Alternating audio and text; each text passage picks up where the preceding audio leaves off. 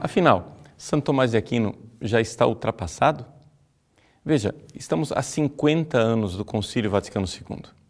E a ideia que as pessoas transmitem é que Santo Tomás de Aquino e a escolástica são coisas que deveriam ser engavetadas, porque depois do Vaticano II precisamos apresentar para o homem moderno a teologia e a filosofia de uma forma diferente.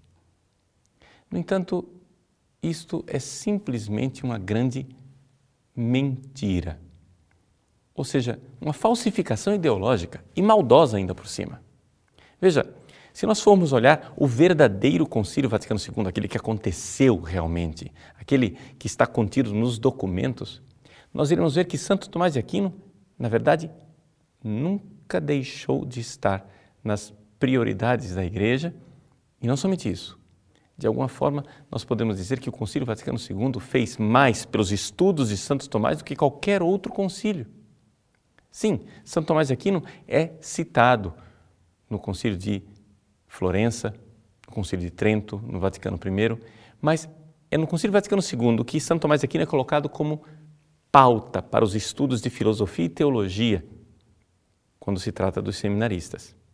Na Optata Antotius, número 15 e 16, Tomás de Aquino e a filosofia perene são colocados como mestres da filosofia e da teologia. Nós, ao falarmos da educação, de uma forma geral, gravíssimos educaciones, nós temos ali, no documento, uma lição do concílio que nos diz que Tomás de Aquino é mestre não somente para seminaristas e padres, mas para todos os cristãos. Então, como é possível que o concílio enfatizando tanto Santo Tomás de Aquino? Veja que logo depois, no apagar das luzes do concílio Vaticano II, Santo Tomás de Aquino tenha desaparecido do mapa. Trata-se exatamente de uma daquelas falsificações ideológicas que fizeram tanto sofrer a Igreja e que o Papa Bento XVI lutou para abolir. Quando o Papa diz que nós devemos voltar aos verdadeiros documentos do Concílio Vaticano II, há 50 anos da sua celebração, ele está dizendo algo que é muito importante. Se nós somos tão a favor do concílio, por que não o obedecemos? Por que não o ouvimos? Veja, porque não foram somente os papas anteriores ao Vaticano II que enfatizaram Santo Tomás de Aquino. É verdade, eh, Leão XIII, com Eterni Patris, em 1979, deu um grande impulso aos estudos tomísticos. São Pio X, é? com o seu moto próprio Doctor, Doctoris Angelici, de 1914, enfatizou o estudo de Tomás de Aquino. Pio XI, que fez uma encíclica Studiorum Ducem em 1923. Pio XII, na Humani Generis, apresenta Tomás Aquino como nosso grande doutor. Todos esses são documentos anteriores ao Vaticano II, que enfatizam isso. Mas será que nós estamos divorciados da realidade e não enxergamos o fato que os papas posteriores ao Vaticano II também enfatizam Santo Tomás de Aquino? Por exemplo, o que dizer da carta apostólica de Paulo VI, Lumen Ecclesia, de 1974? E como não lembrar que João Paulo II, ao publicar o Código de Direito Canônico, no cânon 252, cita quase que textualmente a Optata Antotius número 16, dizendo exatamente isso, que os alunos tenho por mestre principalmente Santo Tomás e aprendam a penetrar mais intimamente os mistérios da salvação.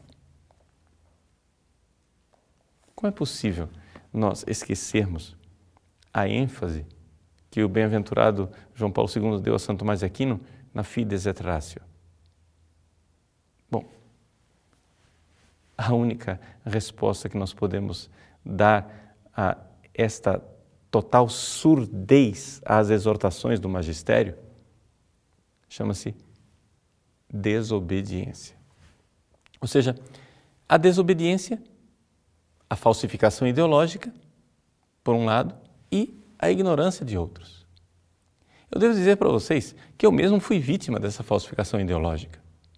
Vejam que eu estudei teologia e sempre quis ser muito fiel à igreja. Eu me considerava um homem da tradição.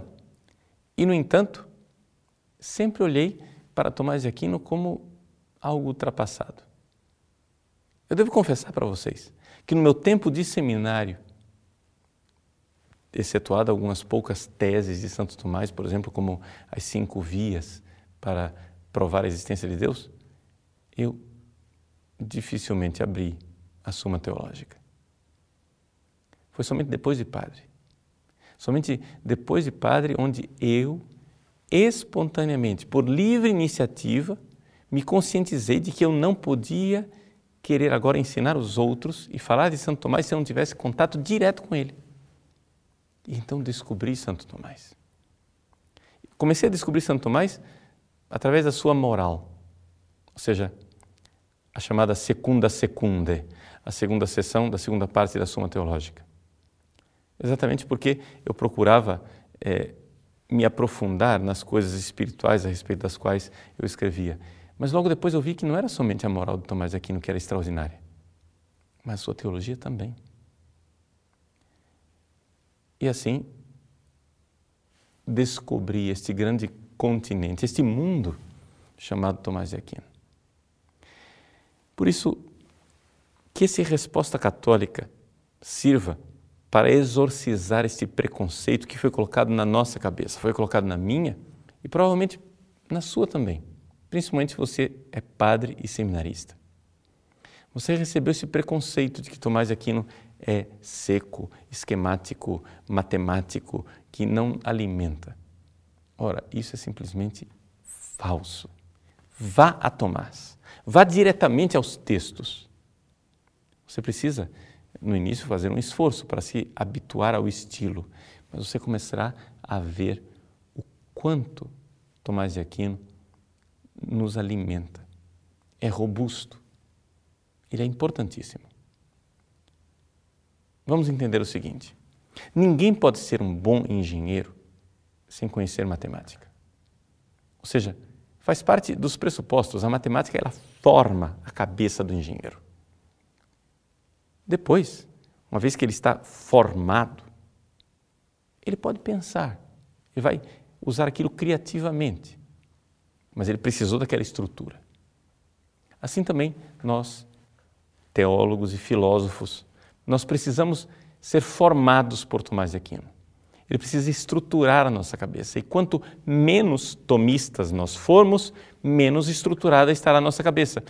Alguns desastres que a gente vê de declarações de pessoas da igreja, eh, teólogos, eh, pessoas que falam em nome do magistério, que são verdadeiras balbúrdias, maluquices, assim, tiroteios, falta de precisão no falar significa que esta pessoa ou estas pessoas não estudaram Santo Tomás. É a prova mais contundente da necessidade urgente que a igreja tem de Santo Tomás de Aquino. Nós precisamos voltar a Tomás de Aquino, porque porque ele irá nos estruturar a cabeça, irá nos colocar numa realidade ordenada. E nós então seremos capazes de ordenar todas as coisas.